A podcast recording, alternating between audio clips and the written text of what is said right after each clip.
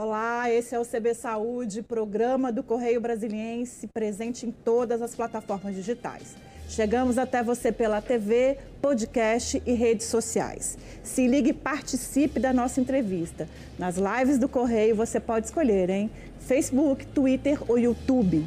Lembrando que o CB Saúde é uma parceria do Correio Brasiliense e da TV Brasília. Eu sou Carmen Souza e aqui com a gente o epidemiologista, coordenador da Sala de Situação de Saúde, sanitarista e professor da Universidade de Brasília, Jonas Brau. Muito bem-vindo ao CV Saúde. Muito obrigado. É um prazer estar aqui com vocês e poder compartilhar um pouco dessa experiência que a gente vem trabalhando na Universidade de Brasília. Nós que agradecemos, professor. Bem, nossa conversa vai versar aí sobre o mês que está terminando e que é um mês considerado emblemático para o enfrentamento da Covid-19, né?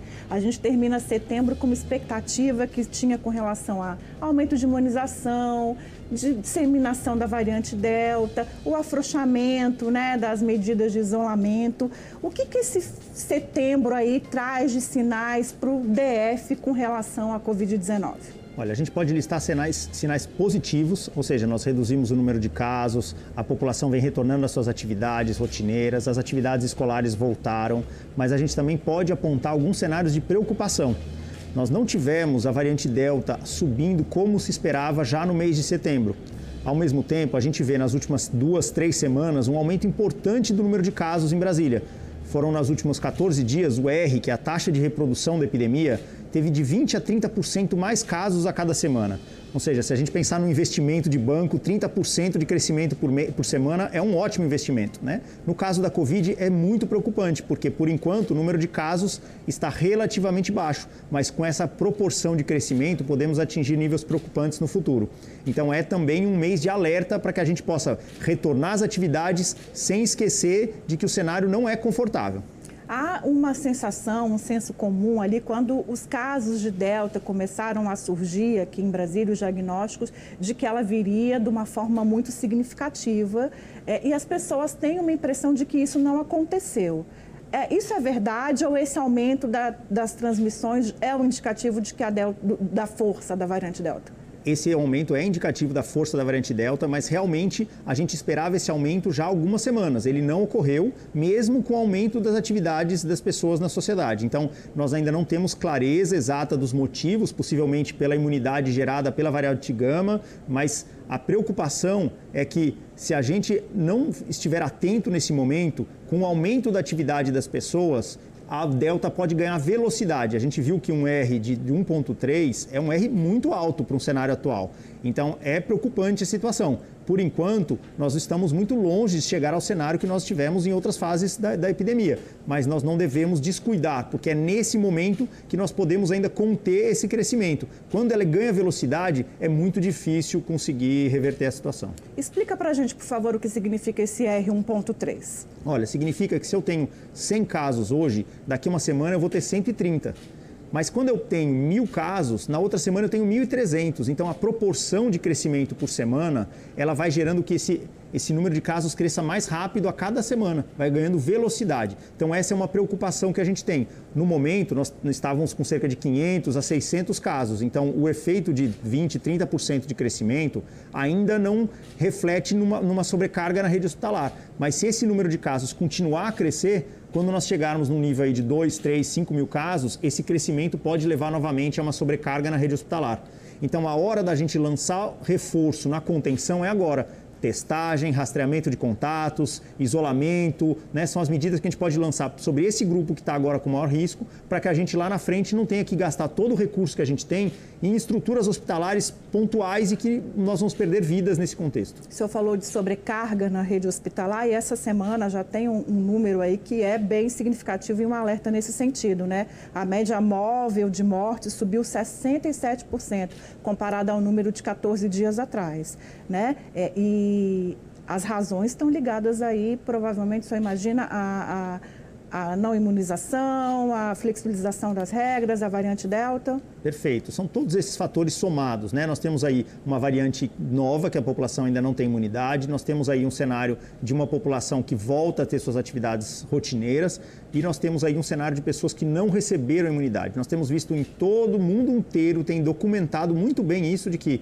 as UTIs estão sendo sobrecarregadas em alguns países com pessoas que não receberam a vacinação ou não estão com a vacinação completa. Nós temos visto muitos casos onde as pessoas recebem uma dose e acham que, ah, eu tomei uma dose, eu estou imunizada. Não. A primeira dose ela tem o efeito do, do organismo conhecer o vírus e gerar os primeiros anticorpos. Mas é a segunda dose da vacina que vai garantir que o nível de anticorpos fique alto por um bom, bom tempo. E aí a gente tem um outro fator nesse momento que começa a aparecer nos, nas hospitalizações. São pessoas que já estão mais de seis meses da segunda dose, ou seja, a gente começa a ver agora uma queda da imunidade dessas pessoas e aí a necessidade dessa terceira dose de reforço. E essas pessoas, boa parte delas idosas, né? Ou seja, que já é um público ali mais vulnerável à infecção pelo novo coronavírus. Exato, é o grupo que a gente lá no começo priorizou para receber a vacina justamente porque o risco de agravamento para a doença é maior. Então agora esse grupo começa a cair a imunidade e por isso a necessidade de uma dose de reforço para que os níveis de anticorpo nesse grupo, que é um, um grupo que nós temos uma maior maior preocupação esteja alto a ponto de evitar que o caso se agrave. A Fiocruz, é, coincidentemente, ontem divulgou o primeiro levantamento dela, mostrando aí esse, esse público, né, essa parcela de população brasileira que não recebeu a segunda dose, 11%. Né? Então, de cada 100 vacinados, 11 não receberam a segunda dose há 14 dias. E nesse público, a maioria, 32%, recebeu a Coronavac imaginando, analisando é, esses dados, a gente pode inferir aí que são idosos, que são justamente porque no começo da vacinação a Coronavac era que estava, né, era a opção a de vacinação exato. dessas pessoas, né? E aí vem um movimento, uma discussão de enfraquecimento, inclusive, da importância da vacina, né? Já que 11%, já que, que não vacinaram e já que a, é, o número de óbitos está aumentando, talvez a vacina não, não, não tenha o efeito que se esperava. É justamente o contrário, né, professor? Justamente o contrário. Todos os estudos apontam que a probabilidade de agravar um caso não vacinado é muito maior. Então, se a gente analisar os casos que estão hospitalizados, a maioria não recebeu a imunização completa. Quando analisamos os casos graves, a maioria não recebeu a imunização completa. E quando analisamos os óbitos, a grande maioria não recebeu a imunização completa. Por quê? Porque essa vacina, todas elas de maneira geral, protegem contra o agravamento do caso, não contra a infecção. Então, essa é, é, o, é o grande vantagem de estar imunizado nesse momento, ou seja, você não, não deve por isso, diminuir a biossegurança, porque você pode se infectar e pode transmitir a doença, mas você pode estar mais tranquilo de que ao estar imunizado, você não vai ter um caso grave, enfim, a probabilidade que você tenha um caso grave é muito menor. Ok. É, e esse mês de setembro também é um mês em que é, a gente está terminando com uma polêmica com relação à vacinação dos jovens. Né? A gente estava falando dos idosos e agora dos jovens. O Ministério da Saúde fez um posicionamento contrário, recuou. É, a gente aqui no DF vê que os jovens, de uma forma geral, aderiram, né? É, mas eu queria conversar um pouco sobre esse vai e volta, né? Que impacto que isso pode ter na participação das pessoas, aí pensando nos efeitos coletivos até da vacinação com relação ao enfrentamento à Covid-19. É, quando a gente pensa numa resposta à emergência de saúde pública, um dos fatores determinantes de uma boa resposta é a coordenação dos esforços. Esses esforços devem estar alinhados. O governo federal tem optado por uma estratégia divergente, ou seja, ele não coordena com os estados, não coordena com os municípios, não coordena com a OMS e acaba usando estratégias independentes. E isso fragiliza muito o processo de resposta, porque elas não só não estão alinhadas do ponto de vista científico, como precisou a própria Anvisa se posicionar, como mostrando que, a tomada de decisão foi totalmente inadequada, quanto gera uma imagem ruim e descoordenação dos esforços, ou seja, estão todos os municípios e estados mobilizados para ampliar a cobertura vacinal num grupo, quando o Ministério solta uma mensagem contrária. Então, isso, para uma população que às vezes não tem todo acesso à informação científica, gera uma, uma situação de, de, desconforto e de insegurança em relação a que decisão tomar. E uma pessoa que às vezes já não era muito, uh, tem medo de vacina, medo de injeção, acaba aproveitando esse argumento como, como um argumento para não tomar a vacina. E no, no final das contas, fragiliza toda a sociedade. Então, é muito triste que a gente tenha que documentar isso para a história, uma força que o SUS, justamente por ser coordenado, por ter um método descentralizado e coordenado dos esforços, sempre foi muito bem visto internacionalmente. Na avaliação do senhor, como é que o GDF tem conduzido isso? O GDF, de certa maneira, tem adotado a mesma estratégia do governo federal. Né? Ele tem muito, um alinhamento muito importante com o governo federal e o Distrito Federal, da mesma maneira, tem tido muita dificuldade de construir canais de diálogo com a ciência. Ou seja, as decisões são muito centralizadas, no governador e isso dificulta a coordenação dos esforços. Então, nós temos visto durante toda a ampliação da cobertura vacinal, o anúncio da próxima faixa etária era feito pelo governador e as equipes de saúde ficavam sabendo pela imprensa, ou seja, não era um esforço, olha, temos que nos organizar para amanhã. Então, para toda a equipe de saúde do Distrito Federal, sempre foi um, um, uma, uma atividade de surpresa, ou seja, que, como vai ser o meu dia de trabalho hoje? Ou seja, além do risco da Covid, desses profissionais estarem expostos e se esforçando aí para proteger a nossa sociedade, eles ainda tinham que lidar com o efeito surpresa. Bom, hoje mudou tudo. Então, esse foi um, um tem sido um grande desafio para o Distrito Federal, construir canais de diálogo com a sociedade civil, com a comunidade científica, para que as decisões tenham um, um impacto maior em termos de coordenação e de evidência científica. Nesse sentido de canais de diálogos, assim, uma coisa que pelo menos para mim fica muito evidente na pandemia é a inexistência ou um, um, a pouca frequência de campanhas de conscientização com relação ao enfrentamento à Covid, desde cuidados até a questão da vacinação. O senhor aí, como um profissional de saúde coletiva e saúde pública, sabe a importância da, das campanhas educativas na adesão né, da, da população às medidas de cuidado com a saúde do ponto de vista de estratégia de, de, enfrentamento da pandemia, nós podemos dizer que o Distrito Federal optou por uma estratégia que a gente chama de mitigação. Eu vou minimizar os impactos da pandemia na minha comunidade, mas não houve uma opção, e aí de certa maneira em todo o Brasil, de enfrentar a pandemia, de tentar controlar o vírus. A gente minimizou o impacto. Né? Quando a gente pensa em atividades educativas, a principal ação que a gente tem é a estrutura da atenção primária em saúde. São os postos de saúde, os agentes comunitários de saúde, as equipes de saúde da família. O Distrito Federal é uma das unidades da federação com menor cobertura por estratégia da, fam da, família. É a unidade da federação com menor número de agentes comunitários de saúde. Então, essa ausência dessa estrutura de atenção primária fragiliza a relação, porque eu, conhecendo os meus moradores do meu bairro, da minha comunidade, eu consigo adequar essa comunicação para aquele grupo, para que ela seja uma comunicação efetiva, não simplesmente uma mensagem nos canais de televisão, mas também são importantes essas mensagens, mas aí em grande escala a gente precisaria também de um reforço muito grande das ações de fiscalização. Não a fiscalização punitiva, mas uma fiscalização educativa, porque a gente viu durante toda a pandemia e tem visto, né, agora com essa fase onde a gente começa a achar que a situação está melhorando, das pessoas começarem a relaxar as medidas de biossegurança. E precisa ter alguém lá que liga, olha, por favor, fique com a máscara, olha, não fale sem a máscara, porque você pode estar expondo as outras pessoas. Olha, abre a janela, porque a ventilação é importante. Então precisa ter alguém com esse papel e a gente não mobilizou a sociedade para isso. É, essas reclamações têm vindo muito é, em escolas, né?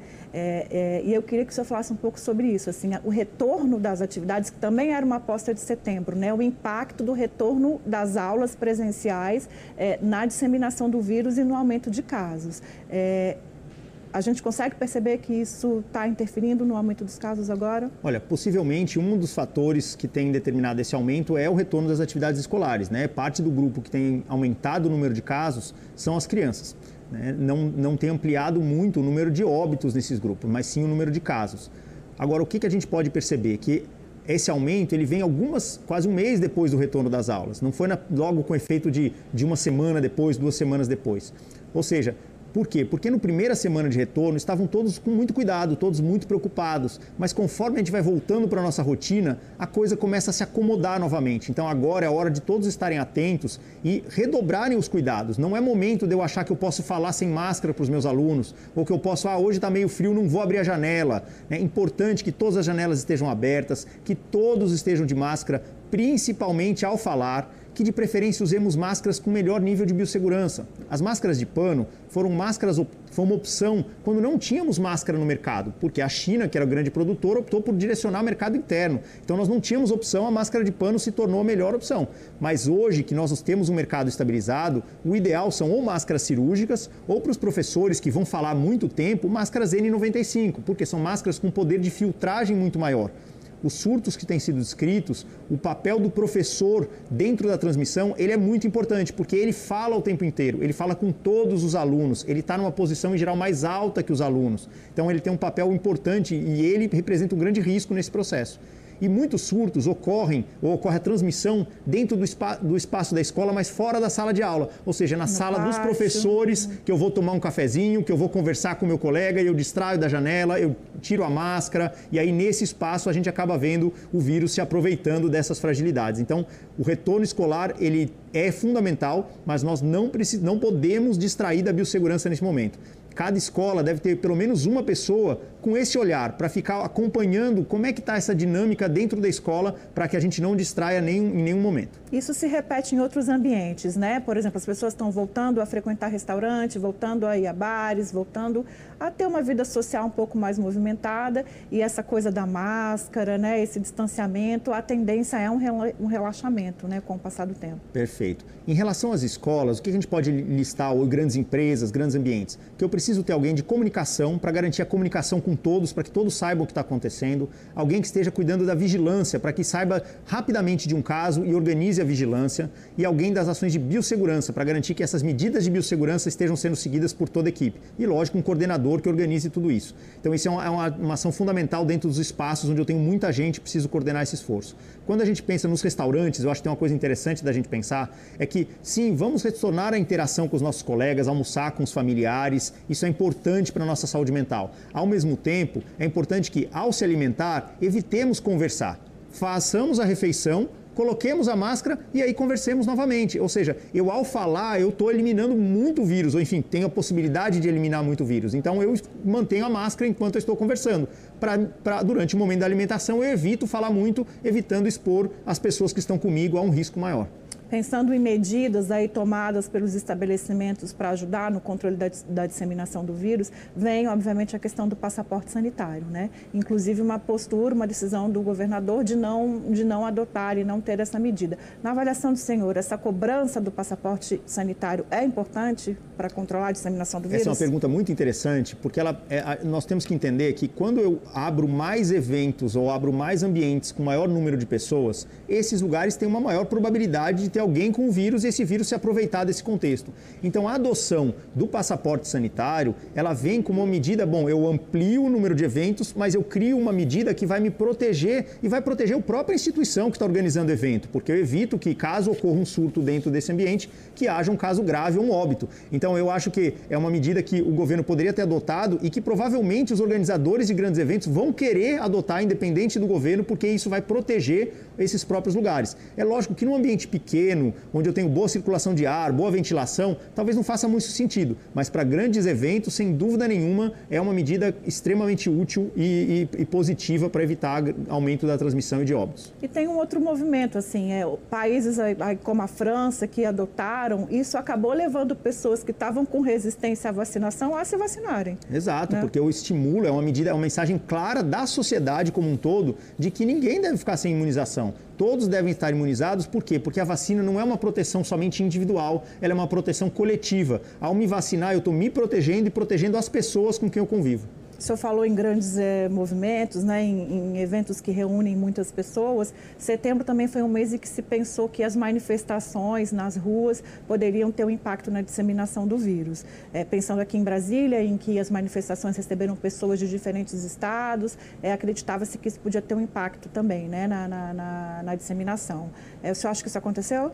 Olha, nós não percebemos ainda um aumento importante em todo o país mas é, é, uma, é difícil mensurar esse nível de, de, de, de, transmissão e de investigar cada caso deles, desses frente à estrutura da nossa vigilância em saúde no país. A vigilância epidemiológica dispõe de poucos recursos, a testagem é pequena, então se investigássemos os casos, provavelmente encontraríamos transmissão nesse momento, mas o impacto macro ainda no país não foi sentido. Professor, a gente vai fazer um pequeno intervalo e voltamos daqui a pouquinho falando sobre o futuro, assim, até o fim do ano, o que, vai, o que pode acontecer. Tá ótimo. Um minutinho a gente volta com mais CB Saúde, que hoje recebe o epidemiologista da UNB, Jonas Brandt. Não sai daí não que a gente está voltando.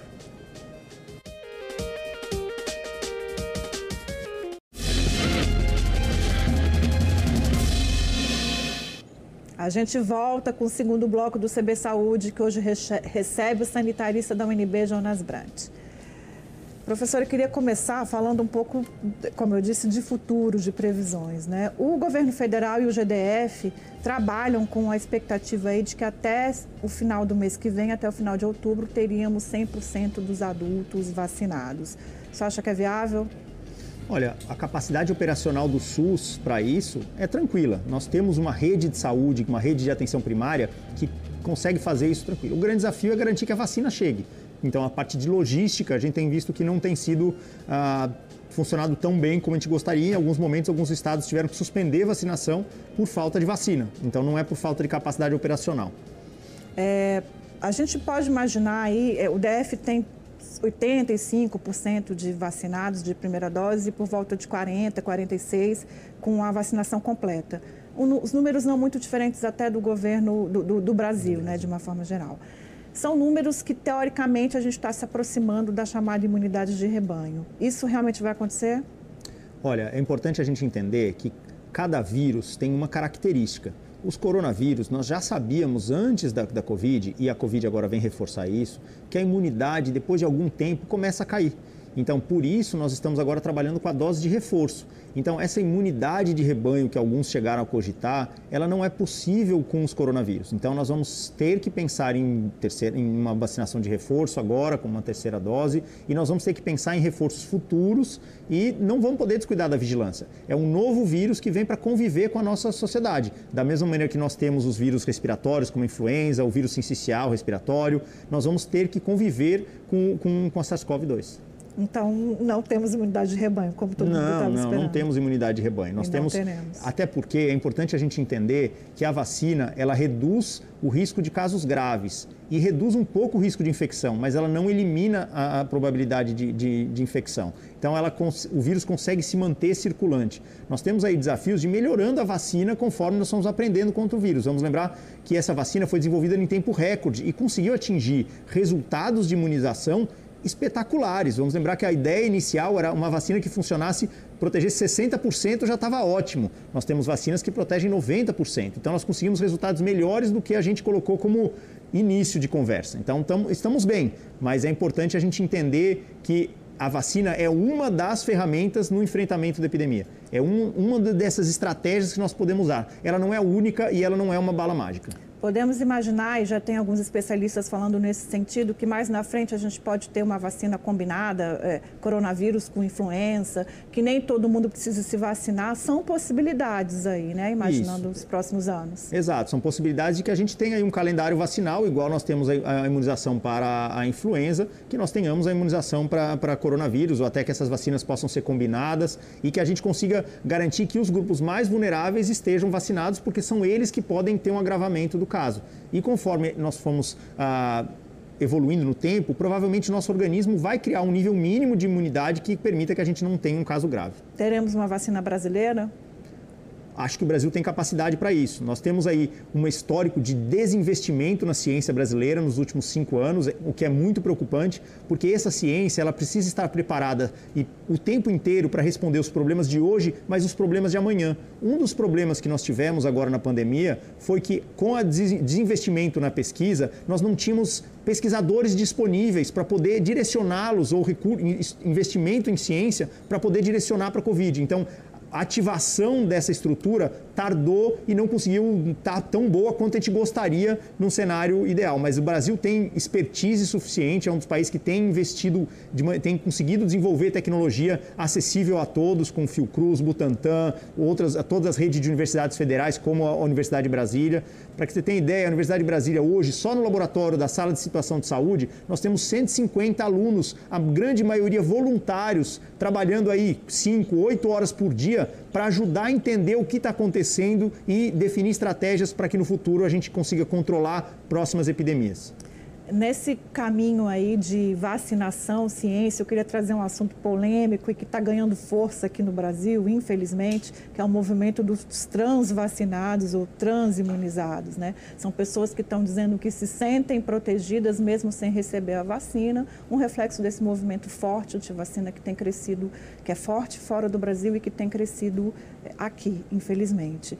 É, eu queria que o senhor falasse um pouco sobre o impacto disso coletivo, inclusive, do fortalecimento dessas, dessas falsas verdades. É, as fake news, essas, essas informações, elas acabam prejudicando muito a sociedade como um todo. É importante que a sociedade comece a ter mais letramento científico, para que a gente respeite mais a ciência. A gente viu quanto foi difícil para o Brasil e quanto a gente errou durante todo esse processo de resposta, até perceber que, bom, a ciência não é uma verdade absoluta, mas é o melhor que a gente tem, é o melhor caminho a seguir em termos de opções. Então, nós vimos que os países que adotaram a ciência como linha principal de atuação tiveram muito melhores resultados dos que optaram por não seguir a ciência. Né? Essa, essa história de transvacinados, enfim, dos nomes que vão se criando para ter um efeito de marketing nas redes sociais, prejudicam muito a nossa sociedade. E é importante que nós possamos olhar isso de maneira crítica e mostrar para essas pessoas que isso não contribui para a saúde delas nem da própria sociedade. E ainda tem uma coisa que é uma falsa sensação de que pessoas que são contaminadas e que acham que estão protegidas porque estão com anticorpos e que é o suficiente. Não, isso não, não funciona. Não é, nós né? já vimos, é isso. Da mesma forma que as vacinas, a imunidade de quem se infectou, ela cai com o tempo e a pessoa pode se infectar com outras variantes e pode, numa primeira vez, não ter tido um caso grave e, numa segunda, virar um caso grave e, e, e evoluir para óbito. Por isso a importância da vacinação, para que aquelas pessoas tenham um nível de imunidade desenvolvida pela vacina que evite que ela seja um caso grave e que se mantenha alta durante um grande período. Jonas, a gente está acabando, infelizmente, vamos caminhando para o fim, mas eu queria que o senhor falasse um pouco sobre as expectativas para o final do ano, assim, esses últimos três meses é, né, de 2021. Como é que o senhor imagina que vai ser é, esse enfrentamento à Covid e a nossa realidade com essa pandemia até o final de 2021? Olha, acho que até o final de 2021 é um momento que nós vamos ter que ficar atentos, nós não podemos descuidar. Devemos retornar às nossas atividades, interagir, cuidar dos nossos amigos, mas devemos sempre seguir as medidas de biossegurança para evitar que o vírus ganhe força e aumente a, a, o número de casos novamente. Ao mesmo tempo, é um momento importante para que façamos a reflexão de que futuro queremos para a nossa sociedade. Nós já vimos o que uma epidemia com um vírus que mata pouco e transmite pouco, né, de maneira geral, comparado com outros vírus, pode fazer com a nossa sociedade um outro vírus com maior letalidade ou maior transmissibilidade geraria um estrago muito maior. Então é o momento de repriorizarmos os nossos investimentos para fortalecermos a atenção primária, a rede de, de, agentes comunitários de saúde, fortalecermos a vigilância em saúde, a área de epidemiologia e a área de pesquisa, para que tenhamos sempre um volume importante de profissionais aptos e com capacidade técnica para poder entender o que está acontecendo, responder rápido e garantir que não tenhamos um cenário tão triste como esse países que fizeram isso tiveram menos de 10% do que o número de óbitos que o Brasil teve em relação à sua população. É importante pensarmos isso, ou seja, dava para ter feito melhor e nós optamos, de alguma maneira, por não chegar nessa, nessa mesma condição pensando em cuidados aí mais práticos, né, assim, individuais no dia a dia, é, imaginando que nesse final de ano tem muita gente que está imaginando fazer festa, viajar, né? Porque essa sensação também de que tem mais, essa sensação não, o fato de ter mais gente imunizada tem feito com que as pessoas comecem a se planejar, né? Para o fim do ano. Que cuidados, assim, mais práticos e mais cotidianos precisam ser tomados nesse, nesse finzinho de ano? Perfeito, essa é uma pergunta importante. Que coisas práticas temos que prestar atenção?